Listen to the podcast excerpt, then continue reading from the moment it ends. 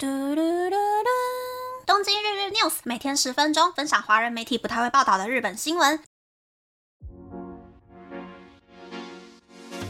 欢迎来到东京日日 news，我是可露咪。你可以在这个节目中听到华人媒体不太会报道的日本新闻。不过这次是日本上班族的薪水特辑。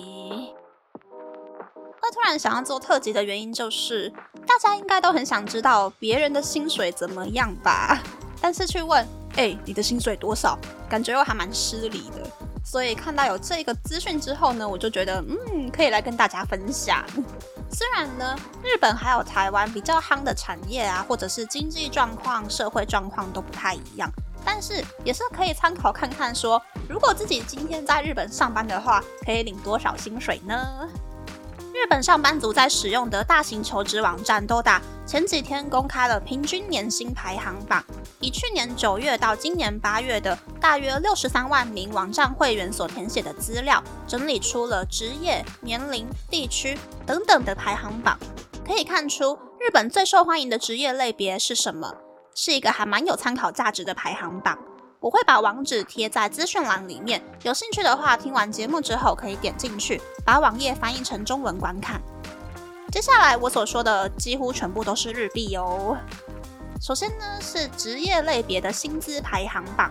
第一名是医师，平均年薪是一千零两百二十八万；第二名是投资银行的员工，平均年薪是九百四十七万；第三名是律师，平均年薪是八百二十五万。第四名是金融交易员，平均年薪是八百一十万。第五名是分析师，平均年薪是七百九十五万。第六名是制药公司的医药行销师，平均年薪是七百三十二万。第七名是金融产品开发员，平均年薪是七百一十九万。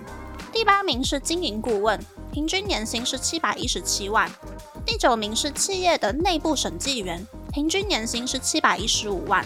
第十名是业务改革顾问，平均年薪是六百九十六万。可以发现，日本最赚钱的行业就是金融业吧，比 IT 产业还要更受欢迎。所以呢，我个人是觉得，日本人如果没有去外商公司上班的话，都会比较想要进入银行金融业上班。那日本的文组、理组的学生其实也都还蛮平均的，不会像台湾就是有那种好像高中念了文组，人生就结束的氛围。于是乎，产业类别的薪资排行榜，第一名是金融业，平均年薪是四百六十九万元；第二名是制造业，平均年薪是四百六十六万元；第三名是综合商社，平均年薪是四百六十四万元；第四名是 IT 和通信产业，平均年薪是四百四十六万元；第五名是建设业、不动产业，平均年薪是四百三十二万元。第六名是专门商社，例如三菱食品、伊藤忠能源等等，只专精于某一个领域的商社，平均年薪是四百二十四万元。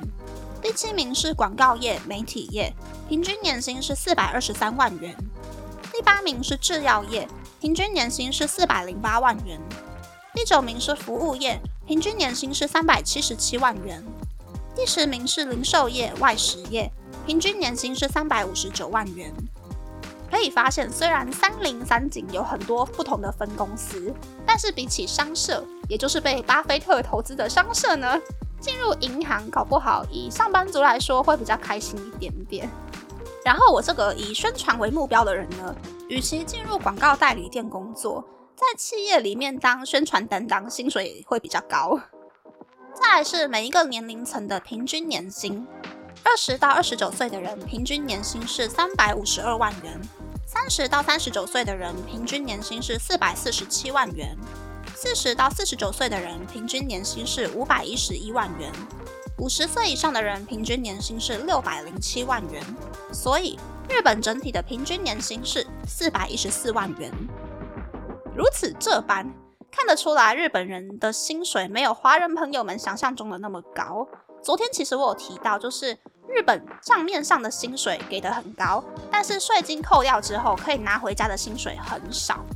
以二十到二十九岁的平均年薪日币三百五十二万元来计算的话，能够领回家的就只有日币两百八十一万元。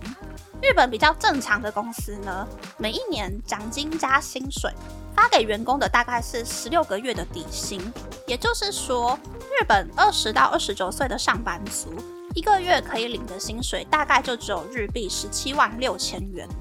以台湾银行最新的汇率去计算，只有台币三万九千两百八十三万元。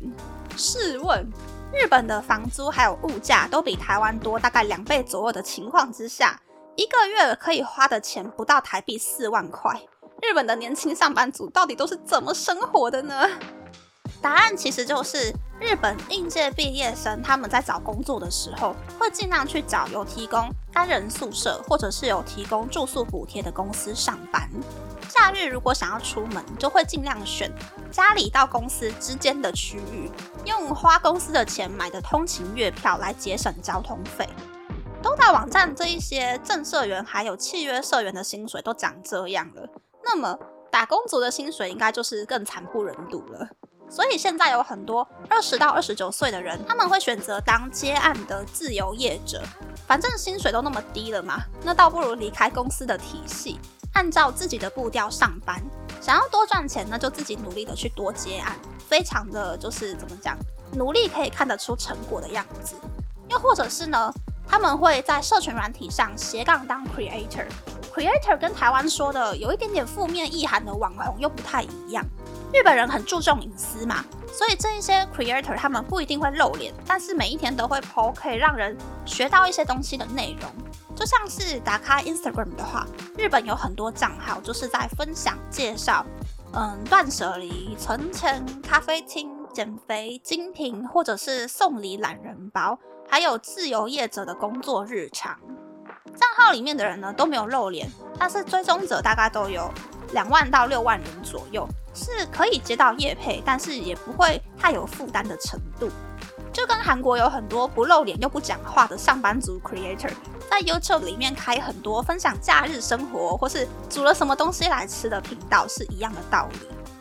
再来呢，刚刚说日本上班族整体的平均年薪是四百一十四万元嘛，接下来要说的就是赚最多跟赚最少的地区。赚最多的第一名是东京都，平均年薪是四百五十五万；第二名是神奈川县，平均年薪是四百三十五万；第三名是千叶县，平均年薪是四百二十二万；第四名是埼玉县，平均年薪是四百一十五万。第五名是千叶县跟埼玉县隔壁的茨城县，平均年薪是四百一十二万。赚最少的第四名是有名古屋跟 Toyota 的爱知县，平均年薪是四百零七万。第三名是有伊势神宫的三重县，平均年薪是四百零一万。第二名是有伊豆温泉还有富士山的静冈县，平均年薪是三百九十八万。难怪我有同事。是坐新干线通勤，从静冈到平川上班的。第一名呢，就是有河长村的岐阜县，平均年薪是三百九十万。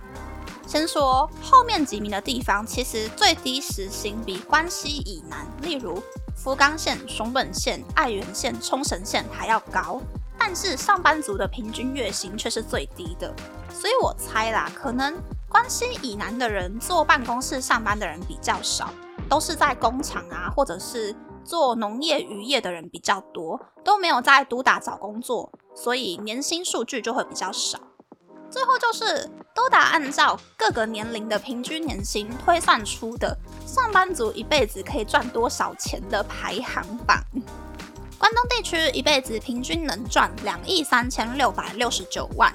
东海地区一辈子平均能赚两亿一千一百八十二万。关西地区一辈子平均能赚两亿零八百六十九万，北信越地区一辈子平均能赚一亿九千八百二十四万，中国四国地区平均一辈子能赚一亿九千六百九十七万，北海道东北地区一辈子平均能赚一亿九千三百二十万，九州地区冲绳一辈子平均能赚一亿九千两百零六万，最高跟最低相差了四千四百六十三万。于是乎，如此这般，这一集的结论就是：想要在日本当上班族赚大钱，就必须要在东京都的金融业或是顾问公司上班。大概就是这样。那么，那么这次的分享就到这边，不知道大家喜不喜欢这样的节目呢？欢迎大家留言和我分享你的想法。喜欢这个节目的朋友，可以在 Apple、Spotify、s o n KKBox、First Story、Mixer、Box 等 Podcast 平台和 YouTube 订阅《东京日日 News》，多多按赞、评分，或是在 s o n 小额赞助这个节目。还可以在 Instagram 追踪《东京日日 News》JJ Tokyo 的账号哦。